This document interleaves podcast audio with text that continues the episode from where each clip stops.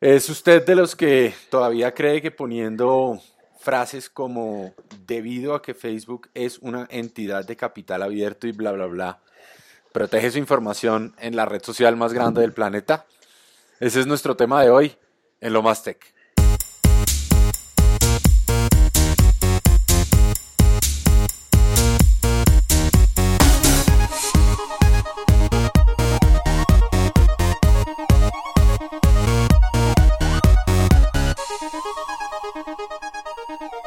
Hey amigos de TechCetera, ¿cómo les va? Eh, hoy vamos a hablar de uno de esos temas que año contra año vemos repetidamente en algunos de los perfiles de los usuarios de Facebook y que tiene que ver con una notificación de privacidad, una notificación de ser el dueño de la información que se sube a la red social eh, y que al parecer la gente sigue creyendo es cierta.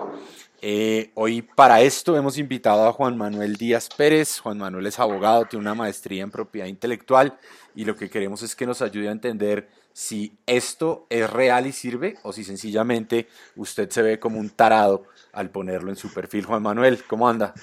¿Qué más, Amir? Muchas gracias. No, usted, usted gracias, por la gracias por aceptar la invitación. No, no, no, con mucho gusto. Me parece un tema jamás que vale mucho la pena porque efectivamente es una cosa que uno ve todo el tiempo y con cierta frecuencia y se lo ve postear a todo el mundo ese tipo de cosas con, con mucha frecuencia. Oiga, bueno, voy a comenzar entonces eh, haciéndole una pregunta fácil. La gente dice, eh, Facebook ahora es una entidad de capital abierto. ¿Qué, ¿Qué quiere decir la gente con eso? Yo creo que con ese tema se refieren a que, a que es una, o sea, supongo que se referirán a que Facebook es ahora una entidad que, que, entra a ser como a, estar en bolsa y que entra a ser a que el capital es de todo el mundo. Creería que se refieren a algo así. Yo también, pero este es un tema que no es nuevo. Pues, eh, Facebook está en bolsa desde hace más de dos o tres años, o sea, no ha, cambiado, no ha cambiado nada con respecto a eso. Ahora, ¿cambia algo eh, con respecto a la manera en que la red social maneje su información o la información que usted postee, el hecho de que sea una entidad, eh, digamos, privada o una entidad de capital público?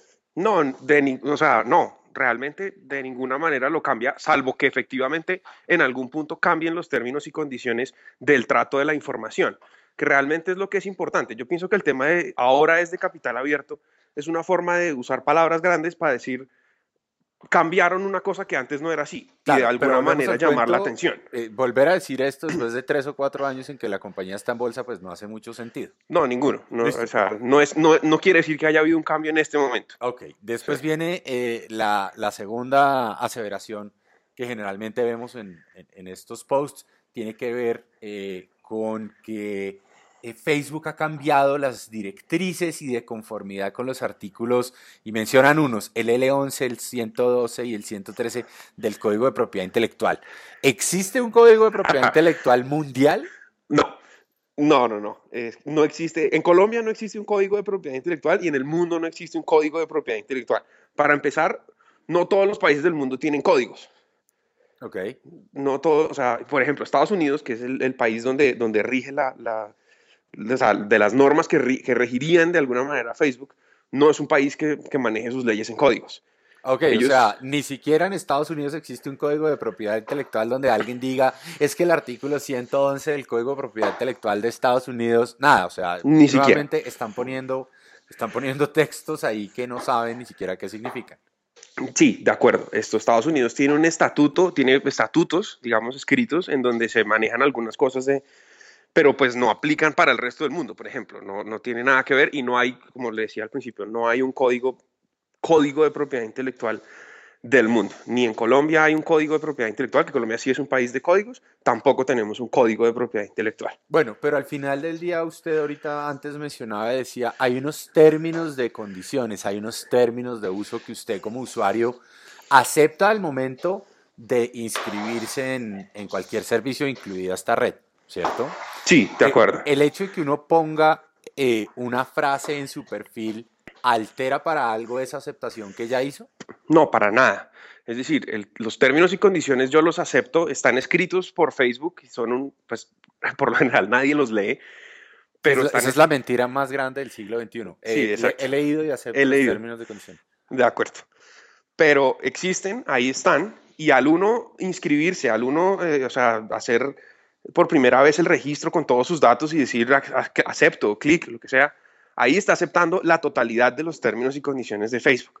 Hacer una, una declaración unilateral en un post del muro de Facebook, en el idioma que yo quiera, en español, en alemán, en lo que sea, no tiene ninguna validez. Y sobre todo, o sea, decir por, mediante un post, yo declaro que los términos y condiciones de Facebook no me aplican, eso tiene la misma fuerza jurídica que decir yo declaro que soy el rey de Melmac. Estando parado en otro país o en otra ciudad. Exacto. Yo puedo hacerlo, pero no tiene ninguna validez. ¿Qué pasa cuando usted aceptó los términos, no sé, en el... ¿Usted, cuándo se inscribió en Facebook? No sé, en el 2009. Uh, el 2008, 9. 2008, sí. Entonces usted aceptó unos términos y condiciones en el 2008, pero de allá para acá han venido cambiando. ¿Qué pasa con eso? ¿Usted está sujeto a cuáles? ¿A los que usted aceptó o a los que usted, eh, o, los que están vigentes en este momento si usted todavía sigue usando la, la red social? A los vigentes, a los que apliquen en el momento hoy.